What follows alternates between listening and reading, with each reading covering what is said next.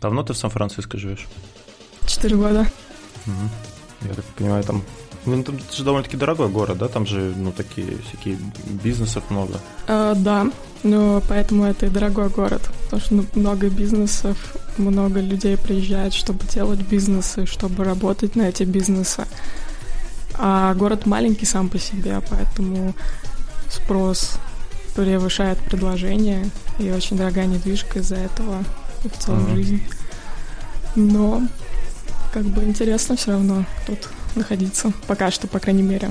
Насколько я помню по фильму, он же такой прикольный, да, с горками, вот это все. По какому фильму? По, ну, не знаю, конкретно фильм не вспомню. Ну, просто я, я помню, если фильм Сан-Франциско, да. или, помню, даже gta была какая-то, ну, там такие... Mm. Трамвайчики, горки, вот это все. Ну да, там трамвайчики, горки, да, все классно, но еще есть очень много бомжей, наркоманов и таких странных людей, потому что тут нет э, никаких э, психушек, и все люди с ментальными проблемами, они оказываются на улице.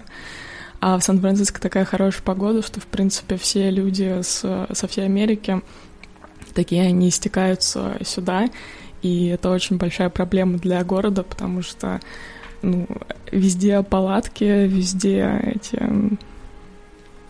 ну, такие кемпинги бомжатские, на главной улице в том числе. И люди хм. иногда из-за этого переезжают, потому что, ну, с детьми там жить очень тяжело, когда у тебя на улицах города можно видеть, как человек, человек там колется героином и так далее. Вот, так что Сан-Франциско — это город контрастов, как у нас говорят. Ага, только, только хотел сказать, да. Даже недалеко, получается, от, ну, от Калифорнии, да, где-то в тех краях? Или я путаю? Ну, это и есть Калифорния, да. Ну, ага. Ну да, в Калифорнии там как раз... Калифорния — это штат, а Сан-Франциско — это город. Ага. А от Лос-Анджелеса далеко? Ну, как Мос- Москва, Питер. А вы вообще где находитесь, кстати? Мы в Курске находимся. Ого, круто. Знаешь, такой город? Город-герой. Я знаю, там подлодка утонула. Нет, наоборот, она называлась так. Утонула она в Мурманск. Ну да, она не там утонула. Угу. Ну, почему не город-герой, а город воинской славы, потому что э, наши войска, наши, точнее, жители, когда немцы шли, они их с хлебом солью встречали. А, вот поэтому, да, поэтому не город-герой. У нас, ну, Курская дуга была, mm известная битва, типа переломная в Второй мировой, mm точнее, Великой Отечественной. Ну, да. А, это, наверное, я не знаю, все, чем знаменит наш город. так, чтобы... Ну, мы находимся на юге от Москвы, где-то 500 километров, 560, по Вот. Так, территориально. Ближе к, ну, на границе с Украиной, в общем. Прикольно. В тех краях. Не бывало, но, может быть, как-нибудь занесет. А ты, ты откуда родом? Родом я из Подмосковья. Mm. А вот ты сейчас ты писала, что у тебя сейчас пауза, ты сейчас не пишешь подкасты, получается? Я пишу, ну, один подкаст, который про... А. Он называется «Но вы держитесь», про людей и бесики, про то, что людей бесит. А вот ага. э, я не знаю, какой ты подкаст слушал, но «Сядь по души», вот, который был про медитацию, я сейчас... Ну да, да, его слушал. Да, поставил на паузу. Что-то нет э, кайфа пока. Угу. Про то, что бесит, более актуально сейчас? Э, ну да. Всегда актуально. Кстати, у тебя грин-карта или что? У меня грин-карта, да. А, вот это важно. С, с обладатель. Я хотел спросить, да, Трамп или Байден? Ну как там вообще все это прошло?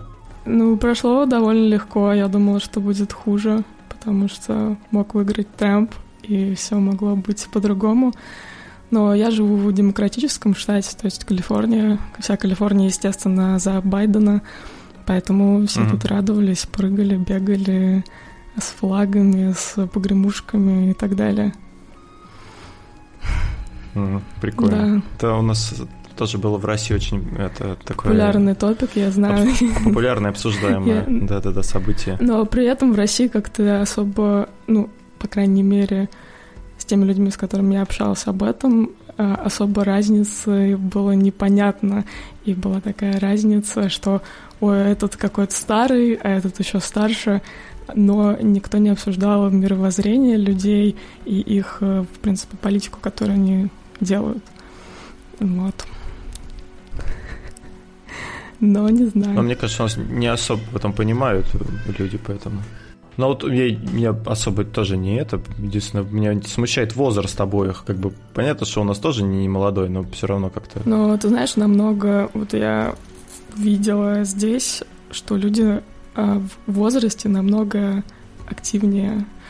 То есть 80 угу. там, лет это возраст, когда ты можешь себе купить кабриолет и поехать куда-то а, есть устрицы, потому что у тебя уже много денег, ты на пенсии, и ты много себя там накопил, и вот ты отрываешься за всю жизнь. У нас э, ну, как бы возраст пенсионный, он больше для какого-то декаданса, там, не знаю, собирания последних э, рублей на гречку и так далее. Это очень разительное отличие.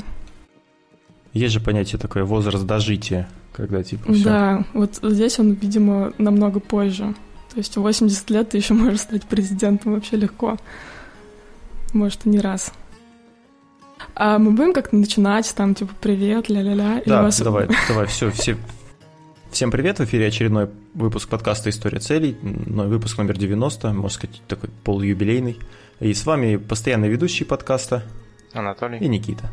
Всем привет. Сегодня мы хотели бы поговорить о медитации. У нас уже был выпуск, э, в котором мы обсуждали книгу «Осознанная медитация» и говорили, собственно, об, об осознанной медитации.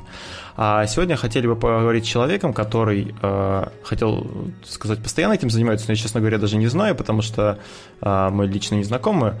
Э, ну, собственно, для этого мы пригласили в гости автора подкаста «Сядь, подыши» и нескольких других подкастов Светлану Щедину. Света, добрый вечер. Да, Света Хотя... Шедин, правда. А, вот, а, Анатолий, Никита, спасибо большое, что пригласили. Очень рада быть здесь. Чуть-чуть, наверное, расскажу о себе. А, меня зовут Света, я живу в Сан-Франциско, в Калифорнии. А, занимаюсь здесь пользовательскими исследованиями а, и я очень люблю подкасты и делаю подкасты, в том числе «Сядь, подыши». О, слушай, а какие твои любимые подкасты? Можешь назвать несколько? Я просто тоже фанат подкастов. Ты знаешь, так вот сходу назвать любимый подкаст, да. Я могу назвать свои подкасты. Это «Сядь по души», он про э, практику медитации. Это такое подспорье в моем собственном пути э, освоения этой практики. А, есть «Ну держитесь» — это подкаст о том, что людей бесит. В нем мы с моим соавтором Алексеем Ивановым, автором телеграм-канала Пончик News и большим, большим экспертом по изменению поведения мы пытаемся как-то reframe-ить некие проблемы, которые нам постоянно падают, и думать, как с ними вообще жить. Вот. Также когда-то у меня был подкаст «Wanderlust» про разные нешаблонные истории жизни и подкаст «Дневник Лили». А сама я очень люблю слушать сейчас много классных русских подкастов, русскоязычных подкастов. А, я дружу со многими подкастерами а, и, наверное, больше всего слушаю их произведения, потому что мне они очень нравятся как люди, нравится то, что они делают. Мне нравится то, что делает Лев Пикалев. Это создатель студии подкастерская. Uh-huh. У него тоже, он тоже серийный подкастер, у него отличный подкаст про людей. И еще о, что я узнал, вообще супер подкаст, очень рекомендую. Потом Кристина Лазовски делает там, подкаст «Это провал». Um, Артур Белостоцкий, uh, прекрасный нарративный подкаст на русском языке «Заварили бизнес» называется. Вот.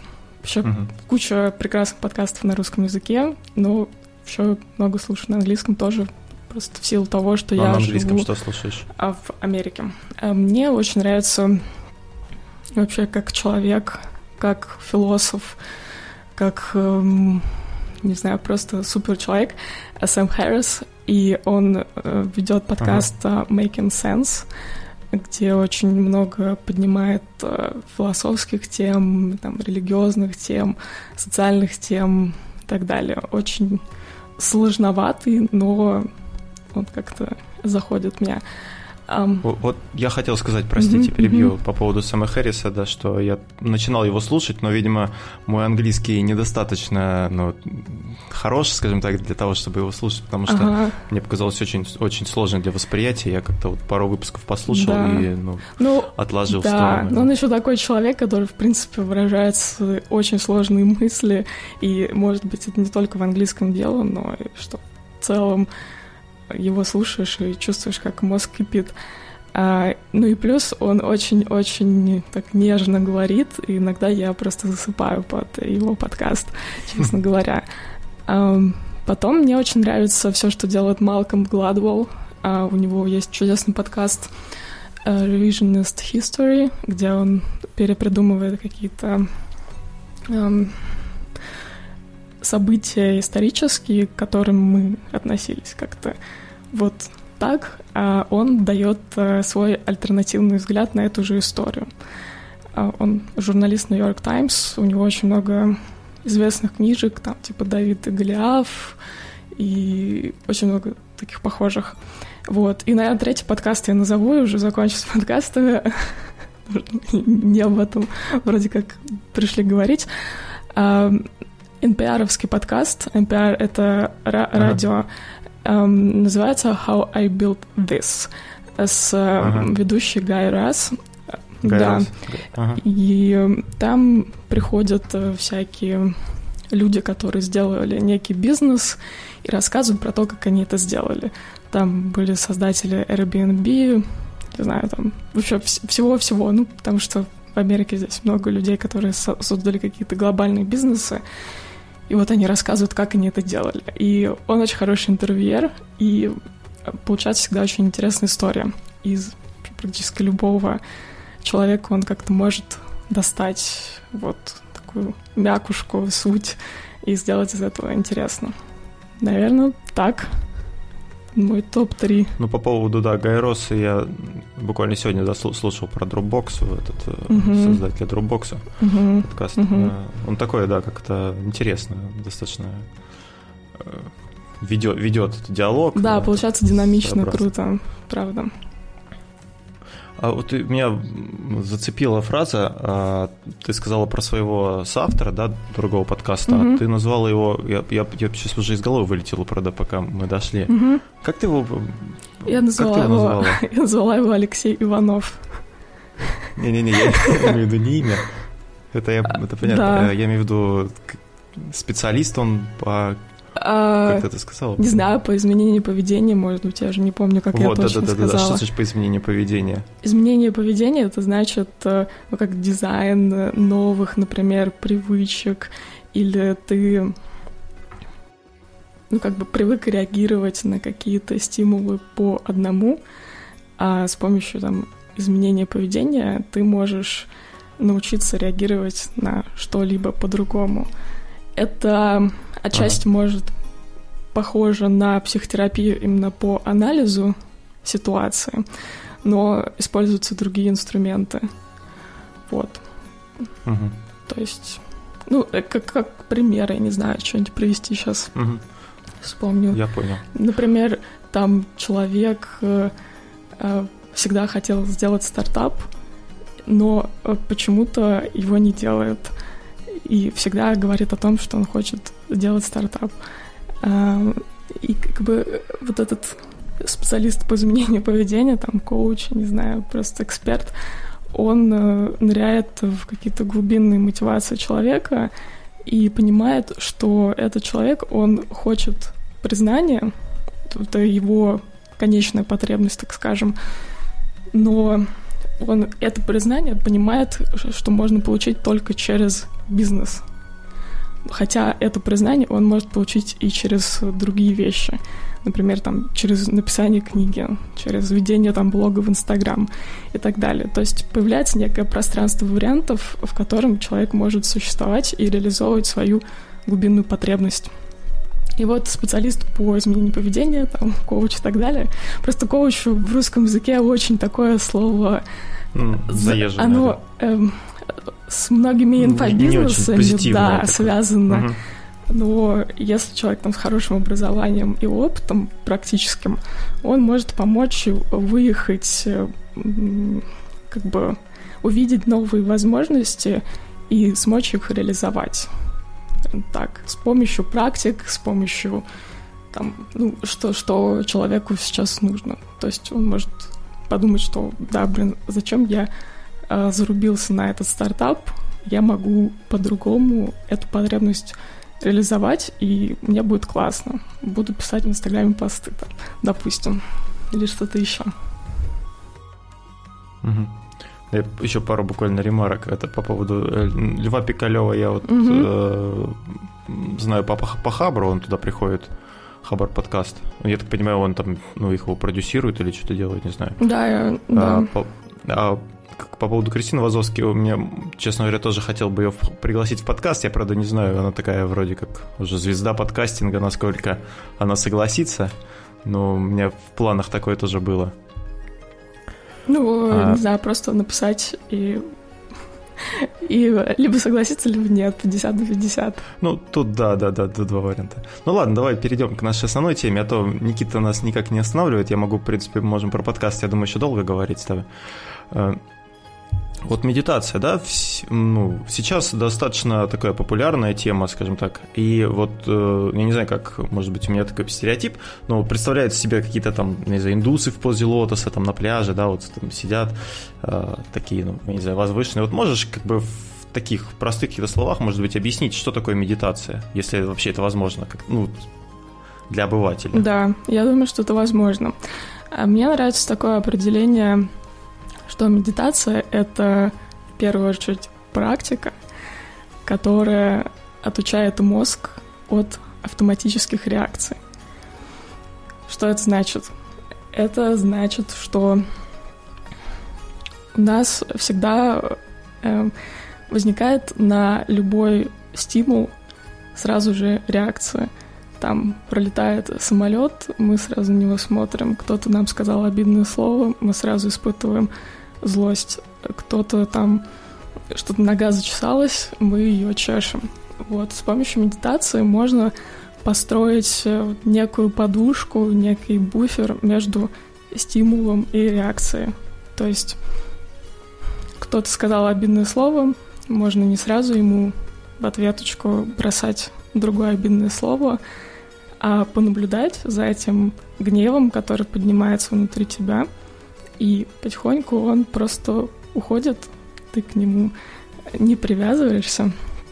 А ты сказал, что есть такой образ, что сидят индусы и медити- медитируют на пляже.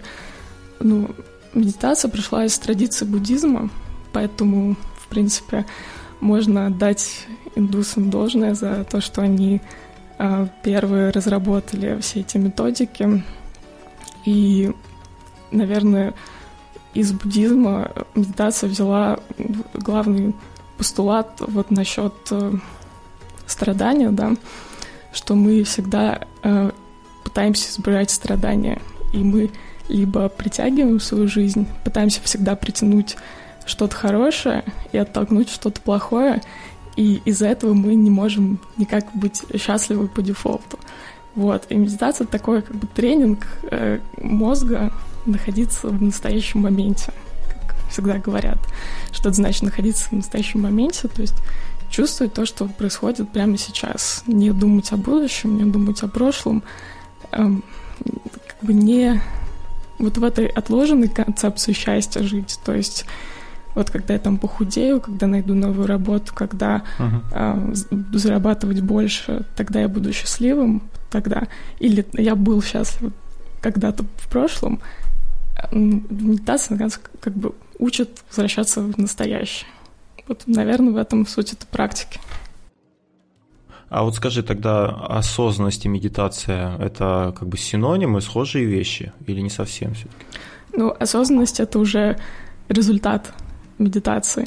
То есть медитация ага. — это практика, а осознанность — это тот результат, который мы получаем в процессе того, что мы делаем. Понятно, когда объяснила или не очень? Да-да. Ну, на самом деле, да, понятно. Просто, знаешь, как а, А, вот ты сказала, вот это буфер, прослойка да. между а, реакцией да, и действием. Вот а, со стороны, когда смотришь на человека, если у него есть этот буфер, то ты сразу же воспринимаешь, что человек каким-то, знаешь, таким мудрым. Угу. То есть он а, какую-то, в какую-то ситуацию попадает, сначала анализирует, и потом действует в зависимости от а, принятого решения. Угу. Да. Вот. А медитация а, Вообще, вот расскажи, как э, люди могут прийти к этой медитации? Вот что должно случиться, чтобы человек вот сел и сказал, все, занимаюсь медитацией? Возможно, любопытство, например. Ну, к примеру, там, не знаю, какая-нибудь жизненная ситуация острая, а, там, какой-то стресс резкий, да, или что-то трагическое или негативное. И вот, чтобы с этим справиться, человек, э, допустим, приходит к медитации. Такое бывает вообще?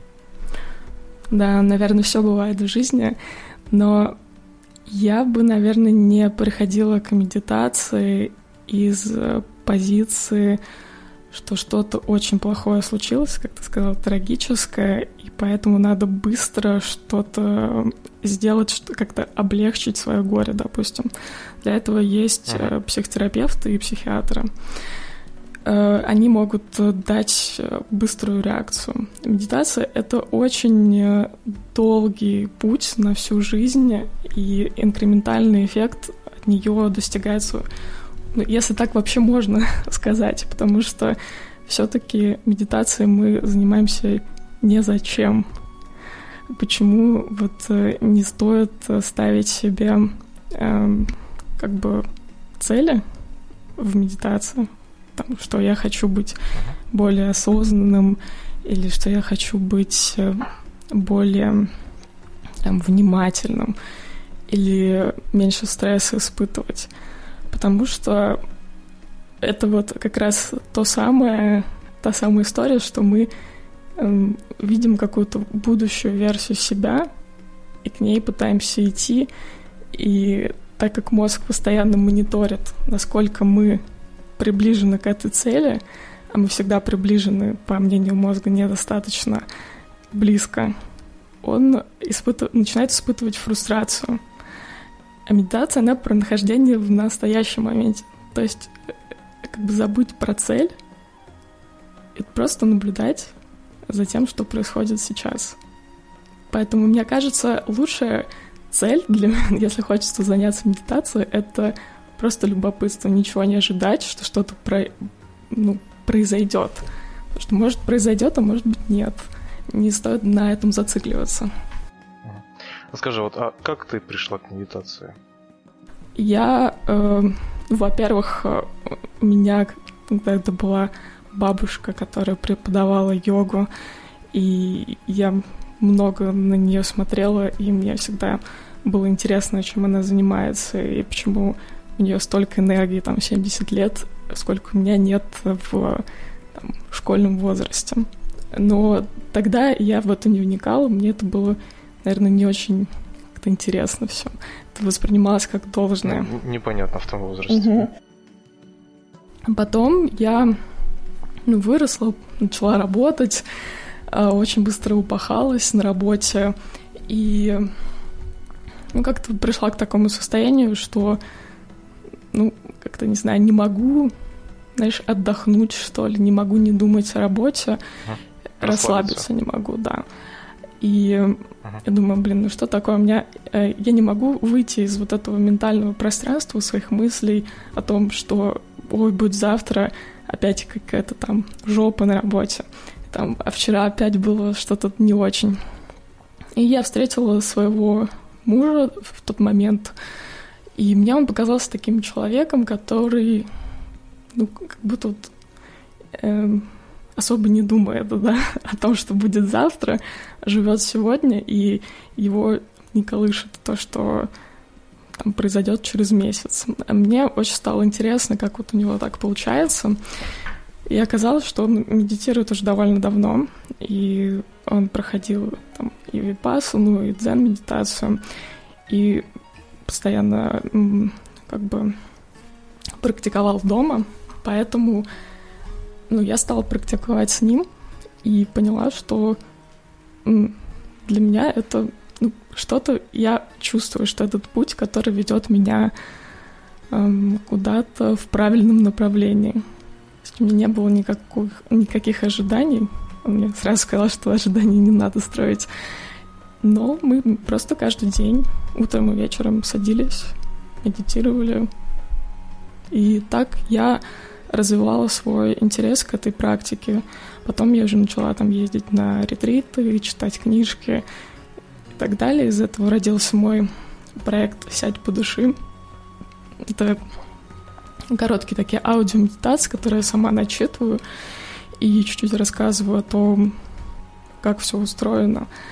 И это мне помогает, э, ну, сейчас я его поставила конкретно на паузу, но долгое время это мне помогало самой в этом направлении развиваться и практиковать, э, потому что это какое-то такое социальное обязательство, люди ждут, значит, мне нужно этим заниматься. Потому что ну, медитация — это не, тот, не та практика, которая тебе дает много сразу каких-то невероятных э, там, просветлений, открытий. Ты можешь через 10 лет, там, через 5 лет э, заметить, что что-то поменялось. Вот, поэтому иногда ну, нужны какие-то извне, возможно, такие якори, которые тебе помогают продолжать заниматься. Вот. Изначально мотивация, наверное, любопытство, а потом привычка и, возможно, какие-то внешние обстоятельства, которые тебе просто помогают это делать все время. Ну вот скажи, тебе медитация а, после того, как ты начала ей заниматься, помогла а, вот, вернуться в момент, успокоиться? То есть какой эффект ты получила? Какой эффект я получила? Я стараюсь не оценивать пока. А, я занимаюсь этим не так долго, где-то пять лет. Пять лет? Это недолго? Это недолго. Ну, ну реально недолго. Просто, я не знаю, там, а, неделю помедитировал, и такой, я уже прям деловой. Да, ну... Не целую неделю стойко медитирую. Ну, это классно, это можно себя порадовать на этот счет. Вообще есть э, замечательных много исследований, ну, именно эффектов медитации, когда уже э, структурные изменения в мозге можно отследить. И они происходят, э, ну, когда много часов, тысяч, ну, это измеряется тысячами часов медитации.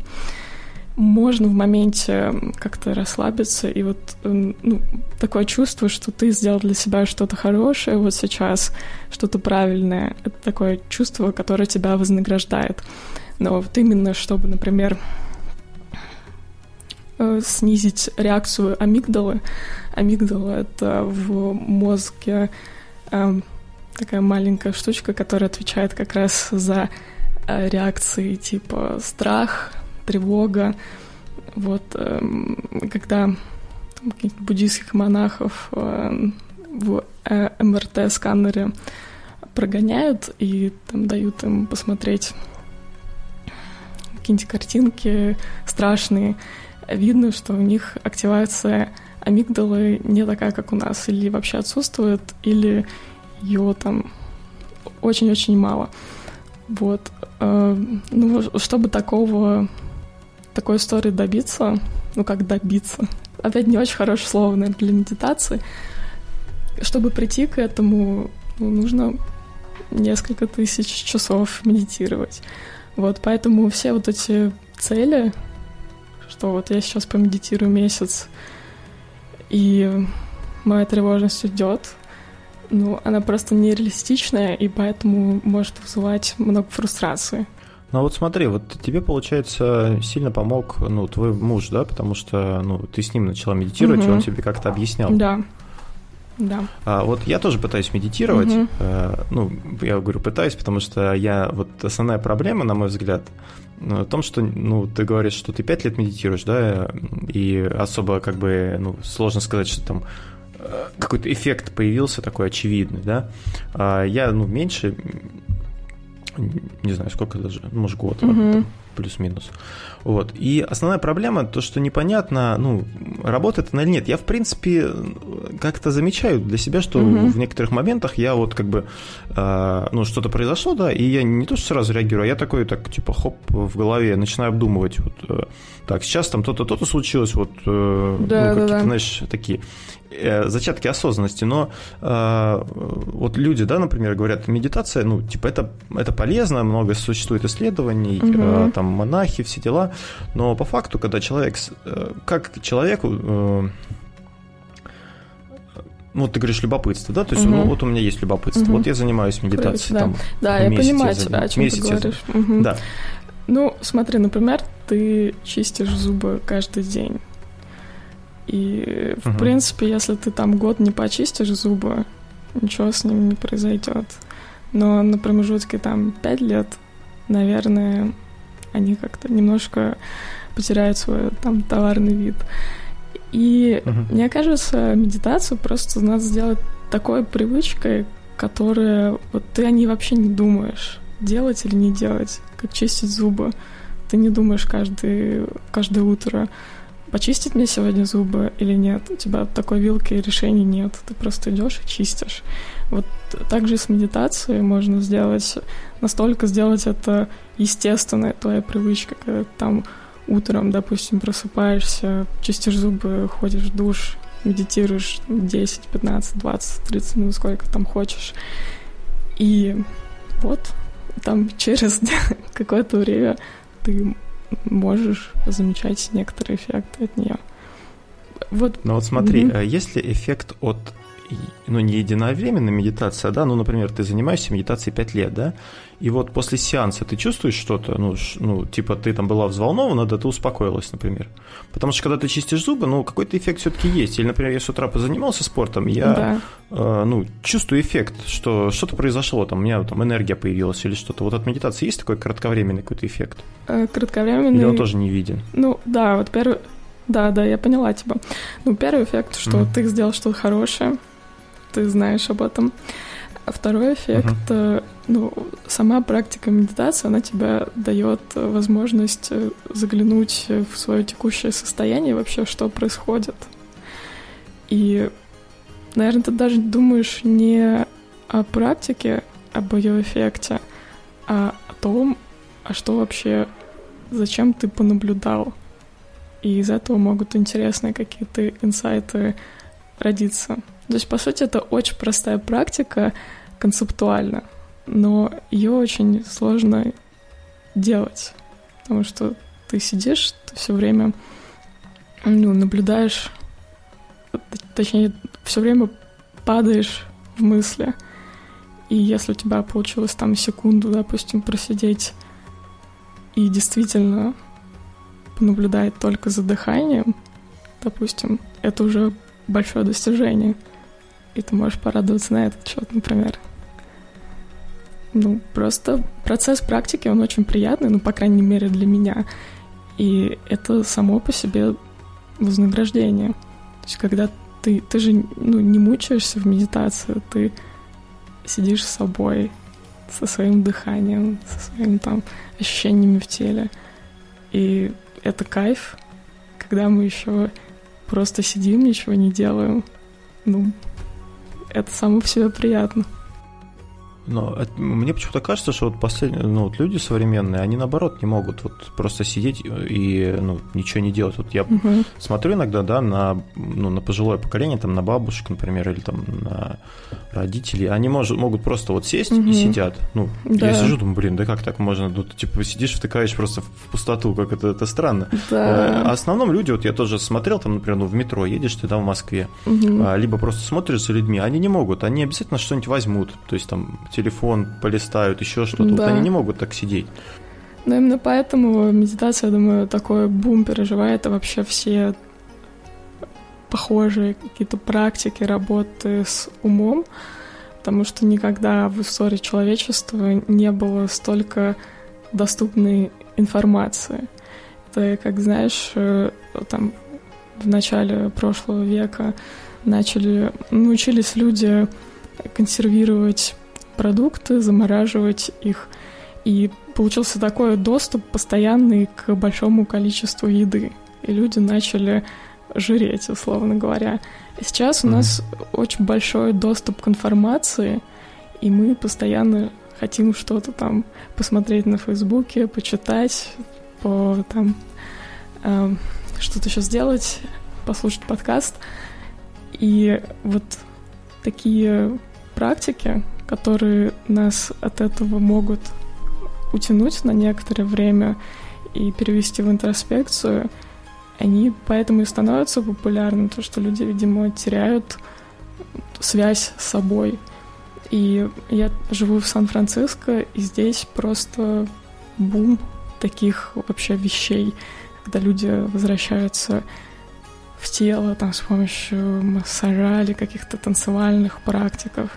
А потому что, ну, очень-очень много тоже медитации, много-много йоги, много всего этого, потому что очень много интеллектуальных задач, которые приходится выполнять постоянно, а что остается в тебе, непонятно, что ты как будто весь оброс вот этой информацией, информацией, информацией, а кто ты есть на самом деле, уже непонятно. Ну, это такие практики, они ну, некое некий путь обратно вот э, к, не знаю, внутреннему миру своему помогают обрести, ну, как мне кажется. Вот поэтому так Но популярен. Вот как, а, я э, такой вопрос угу. короткий а, по поводу ну, ты живешь в США, да, там как более такое продвинутое, можно сказать, общество. Я вот слышал, что в многих компаниях, ну, там, в некоторых компаниях а, пытаются внедрить практику медитации или что-то такое. Вот ты говоришь, там много всяких курсов и прочее. Mm-hmm. Вот есть что-то такое у вас, э, ну, типа, я не знаю, там, свободное посещение, свободное, ну, много вообще людей медитируют? Ну, из моих, из моих э, знакомых медитируют все, потому что иначе очень сложно, наверное, жить. Я знаю, что вот у меня работают э, знакомые в Apple, там есть mm-hmm полуобязательная программа по медитации. Э, в Гугле обязательно есть э, точно. Они чаще всего по желанию, то есть тебя не заставят заниматься медитацией, если ты не хочешь, но все продвинутые компании, они к этой практике относятся очень серьезно. Потому что люди... Ну, основная сейчас проблема это удержание людей и удержание людей в таком продуктивном, скажем, состоянии. И поэтому все средства, которые есть, которые предохраняют, так сказать, людей от выгорания, они очень активно используются работодателями, в том числе и медитация. А скажи еще такой вопрос. Вот э, поменялось ли у тебя мироощущение после того, как ты стала медитировать? И можешь при, привести ну, какие-нибудь примеры такие? Вот, прям, может, ты, тебя отпечаталось что-нибудь, знаешь, какой-то момент, когда ты поняла, что вот как-то это, ну, как-то играет эта роль в твоей жизни? Угу. Ну, я стала замечать по своей реактивности на какие-то вещи. Изначально я достаточно ну, могу быть агрессивным человеком, и это иногда влияло на мои взаимоотношения семейные не очень, естественно, хорошим образом, когда меня, ну, как-то что-то мне вот такое сказали, я сразу могу на это среагировать негативно. И я начала замечать, что там, допустим, что-то мой муж мне говорит, и я чувствую, как во мне поднимается гнев. И вот сейчас я что-то такое начинаю формировать, что я ему вот скажу неприятное. И я начала за этим наблюдать. Ну, видимо, вот эта э, возможность, навык, да, что ты наблюдаешь за своими ощущениями медитации, он переносится, соответственно, и на э, внешний мир. И я тогда заметила, что, о, нифига себе, я вот отловила себя за там, секунду до чего-то сделать. И я могу принять решение, а надо ли мне вот сейчас э, причинять э, своему любимому человеку боль, или я могу среагировать иначе. И оказывается, я могу среагировать иначе. И, наверное, для меня это был такой вау, оказывается, можно вот так. Или второй, наверное, пример, который для меня такой значимый. Вообще часто вот такие практики, ты их не замечаешь, ну, эффект, условно говоря, не замечаешь в своей обычной жизни, но когда случаются какие-то потрясения, ты вдруг ты понимаешь, что ты реагируешь по-другому. И у меня в прошлом году э, умирал отец. Э, ну, несколько недель было понятно, что он умрет, но как бы, все эти недели нужно было как-то с ним взаимодействовать, хотя это, естественно, очень-очень тяжело. Он был для меня очень дорогим человеком. И вот моей практики это то, что меня тогда поддерживало. Там никакие слова, никакие родственники, никакие друзья меня ну, не могли так поддержать, как мои истории, которые я для себя сделала. Это как, не знаю, стабильность, которую ты создаешь сам для себя. Там ты садишься, ты знаешь, что ты можешь вот эти все свои чувства, мысли как бы просмотреть и отпустить, и тебе станет полегче какое-то время. Вот, наверное, это второй момент, в котором я ощутила, ну, что я все делаю не зря, какую-то силу своих вот этих привычек, которые я сделала, свою силу практик. Ну, смотри, когда э, мы общаемся с людьми в целом, да, угу. ну, даже неважно, с людьми, там, а с животными, угу. просто э, ну, существуем и как-то взаимодействуем с какими-то даже предметами. Вот, у нас постоянно возникают какие-то эмоции. Угу. Вот эти эмоции, по сути, это эмоциональные потоки, которые могут э, быть позитивными, негативными, там, угу. э, нейтральными. И очень много людей, ну, лично я замечаю, mm да, то, что люди не умеют а, контролировать свои эмоции. Вот эти эмоциональные потоки, они, знаешь, как э, льются через них, mm через сито, mm и они не могут их э, контролировать, направлять, э, там, в какой-то момент удержать mm и принять решение более рациональное для использования каких-то эмоций. mm Вот из того, что ты говоришь, мне кажется, что все-таки медитация, она позволяет управлять этим потоком? Я, я бы сказала, не управлять, а его замечать. То есть... Ну, когда ты его замечаешь, ты же понимаешь, что вот сейчас да. у тебя вскипает гнев, потому что тебя кто-то обидел, да? Да. И ты э, э, про себя думаешь, если я сейчас э, на него этот гнев вылью, то это будет хуже, чем, допустим, я отвечу там вот это, вот это. Да, да, да, но есть та подушка там между стимулом и, ре... и реакцией, но Наверное, важно все-таки понимать, что ты не управляешь своими эмоциями, но ты можешь их замечать, и тогда эм, у тебя появляется возможность управления. То есть э, э, мне часто там говорят мои слушатели, что там, блин, я сижу в медитации и стараюсь избавиться от мыслей, а мысли все равно приходят. Но это как бы диаметрально противоположная история медитации. Там в медитации мы не стараемся избавиться от мыслей, мы стараемся их заметить, просто посмотреть, как они возникают и как они уходят.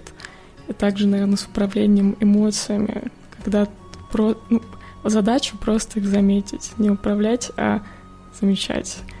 И через это уже ну, ты понимаешь, что ты просто какой-то сосуд, в который приходит и гнев, и радость, но это может пройти мимо, не обязательно на это реагировать. То есть это не контроль, а анализ? Ну, наверное, я бы сказала замечание. Потому что анализ — это тоже интеллектуальная некая функция, да, что ой, надо проанализировать. А здесь тебе не надо анализировать, просто замечаешь. Все. Ну, то есть это так на подсознании работает? Ну, да, сознание, подсознание.